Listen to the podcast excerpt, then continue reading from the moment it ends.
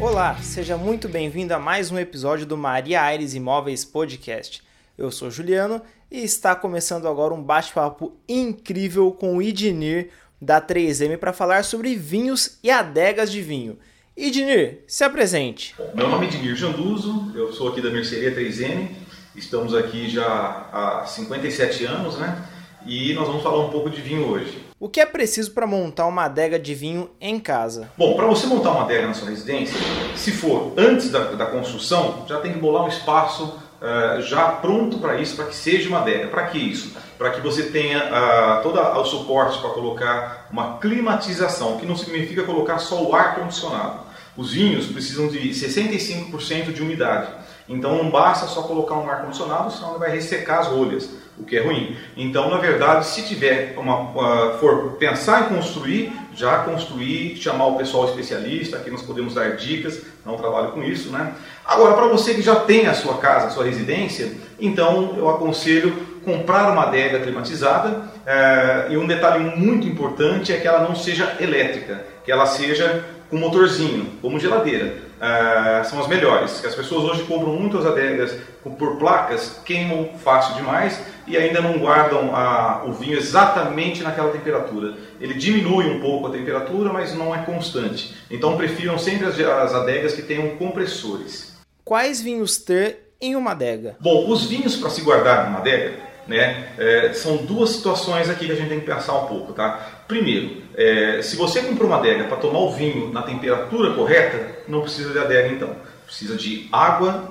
num balde com gelo, né? mais água até do que gelo, para manter ele sempre na temperatura certa. Digo isso porque as pessoas, num calor aí que nós estamos vivendo aí, e parece que vai aumentar aí de 25, 30, 30 e poucos graus, ainda que o vinho esteja lá nos seus 13 graus na adega, se você tirar ele da, da adega para abrir ele, ele já vai subir rapidinho 8, 10 graus, o que não deixa o vinho já no final numa temperatura ideal.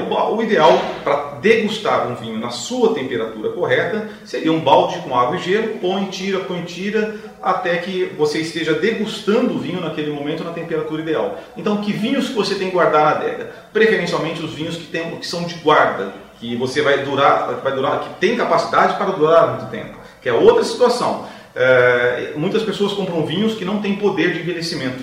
E quando fazem isso, você guarda lá um vinho por 10 anos, quando você abre o vinho está ruim. Porque o vinho precisa de quatro situações é, para ter uma vida mais longa. Quanto mais dessas situações, melhor. Que é a quantidade de tanino, de açúcar, de álcool e de acidez.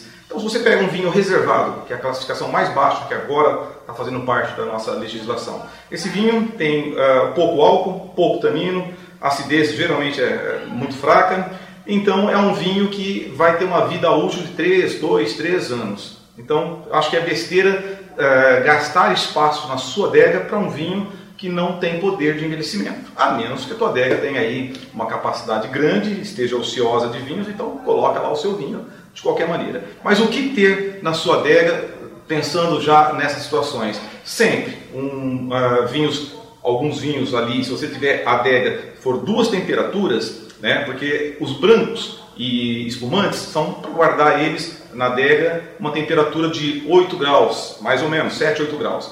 Uh, os brancos normais, sem ser espumantes, e os rosés, 10 graus seria o ideal. E os tintos, até 12 graus, seria 12, 13 graus para guarda.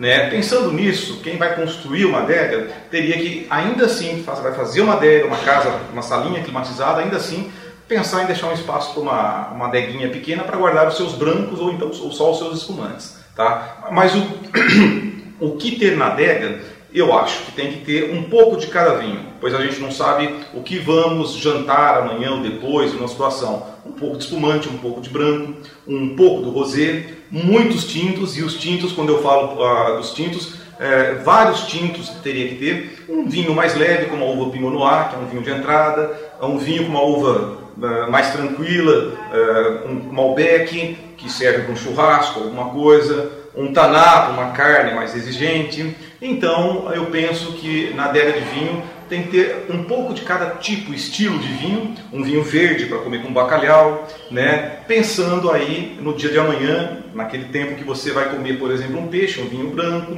para harmonizar esse vinho com o seu prato preferido. É preciso ter vários tipos de taças ou uma ou outra já resolve? As taças, antigamente, há um tempo atrás, aí eu diria, ah, é, as pessoas faziam aquele desfile de taças, né? A taça Bordeaux, a taça Borgonha, a taça para vinho branco, a taça para vinho tinto e a taça para água. Hoje as coisas mudaram muito. Eu diria que do, de, um, há uns 10 anos mais ou menos, eu achei interessante em Portugal e na Espanha quando eu fui, e eu fui em vinícolas, né? Fui na Freixenet e na Quinta do Crasso em Portugal e a Freixenet na Espanha, e eu notei uma situação em todos os lugares que eu fui, uh, casas diferentes ali, não se tinha mais o copo para água, a taça para água. Então a taça para água está praticamente extinta. Hoje o que se usa é um copo, um copo bonito, mas um copo de água para distinguir ah, não mais então a taça de vinho branco e a taça de água, que sempre havia uma confusão. E, claro, hoje o básico dos básicos, que eu acho que é o, é o que eu recomendo, e não cada taça para o seu vinho, porque dá um pouco de confusão e não há essa necessidade toda. O que eu recomendo é a taça flute ou estilo espumante, né? Que é uma, essa precisa ser nesse estilo mesmo, não tenha dúvida, né? Uma taça é, de vinho com uma haste um pouco maior, para você segurar na haste nunca no corpo do vinho, né? É, no, no, corpo do, da taça onde vai o vinho. É, uma que esteja um tamanho bom para você dar aquela famosa passeada no vinho assim para ele soltar os aromas, né? Isso é muito interessante.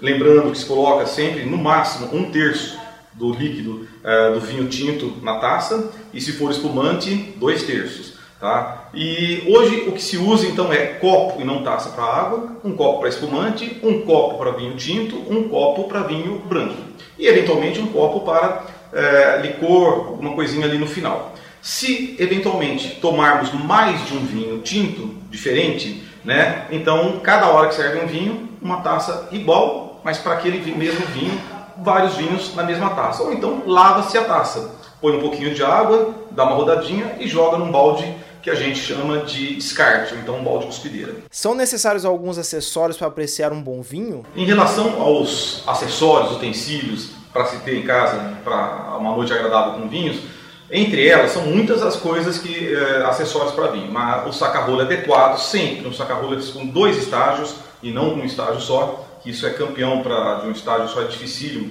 e são os campeões para quebrar rolha, enfim, não é legal. Então, saca-rolhas dois estágios ou os elétricos, enfim, né?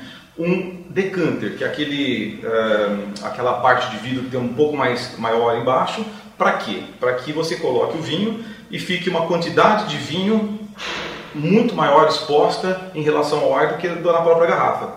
Por isso que nunca se enche um decanter ao, ao, até o final. A função do decanter, ainda tem esse nome, na verdade é para aerar o vinho e não decantar o vinho. Você está fazendo as duas coisas. Está primeiro aerando o vinho, por isso que não pode encher o decanter até o final.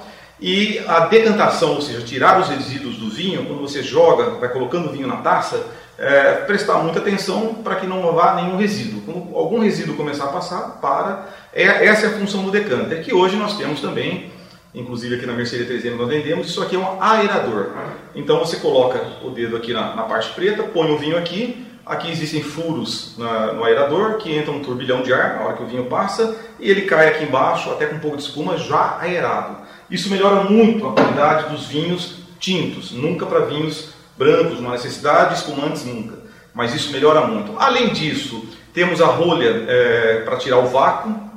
Eu vendo, mas enfim, eu não, acho que, que, vale muito a pena. Que é uma rolinha que você coloca no vinho, no vinho se você não tomou ele inteiro, né? E vai com a bomba tirando o ar para entrar um certo vácuo. A gente chama de bomba de vácuo. Funciona bem por 3, 4 dias no máximo. O ideal nesse caso é, primeiro, ou tomar toda a garrafa de vinho, né? ou então, se sobrou a garrafa, passar o conteúdo para uma garrafa pequena, encher até a ponta e aí sim pôr uma rolha, vai até cair um pouco do vinho, para você minimizar ou excluir toda a quantidade de ar. Porque o mesmo ar que beneficia o vinho é o ar que estraga o vinho.